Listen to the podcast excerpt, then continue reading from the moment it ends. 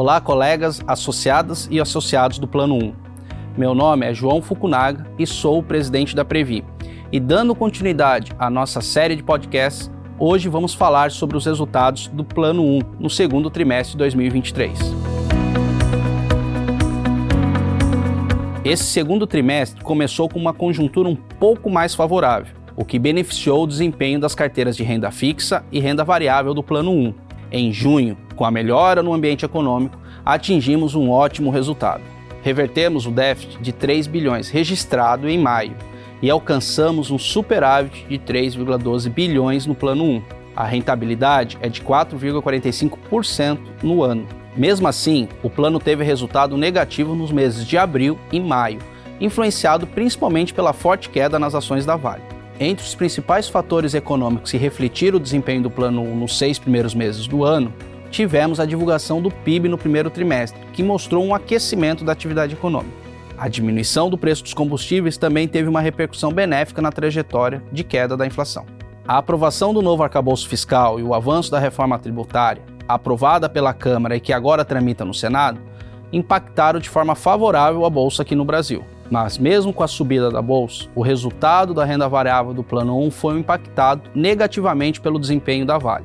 A companhia, que é um dos principais investimentos do plano, está vivendo um cenário de estresse nos últimos meses, com a queda do preço do minério de ferro e a incerteza do cenário econômico chinês. O resultado da Vale no segundo trimestre de 2023 mostrou uma redução de 78% no lucro líquido comparado com o mesmo período do ano passado, e um encolhimento de 51% contra o primeiro trimestre desse ano. Por outro lado, outras participações importantes do plano, como a Neo Energia, Petrobras e Banco do Brasil tiveram valorizações expressivas no segundo trimestre. Mesmo durante os meses mais difíceis, o Plano 1 permaneceu sólido e no equilíbrio.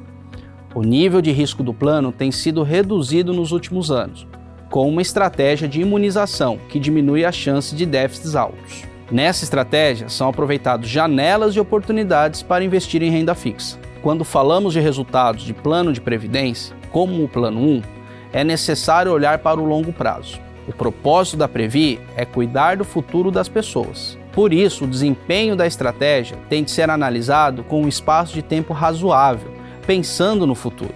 Só assim é possível materializar o que está sendo planejado para uma carteira tão grande quanto a do Plano 1, que tem quase 225 bilhões em investimentos. Construir uma aposentadoria é como fazer um filme, formado por diversos momentos, por isso é importante olhar sempre o todo em vez de apenas focar em uma foto. E para frente, seguimos muito bem posicionados. No Brasil, o ambiente econômico doméstico continua a melhorar, mesmo que o cenário do exterior ainda seja desafiador. Por aqui, vamos seguir firmes em nossa missão de garantir o pagamento de benefícios a todos nós associados de forma eficiente, segura e sustentável. Para ver os números detalhados do resultado, é só acessar a aba de prestação de contas do nosso site. E não deixe de seguir a gente nas redes sociais, sempre nos perfis Previ Oficial. E não se esqueça de assinar o feed no seu tocador para não perder nenhum podcast da Previ. Confira também a nossa série de podcasts O Futuro que eu Previ, que conta a história de associados que sonharam e realizaram seus planos com a nossa ajuda. Os resultados Plano 1 fica por aqui. Um grande abraço e até a próxima.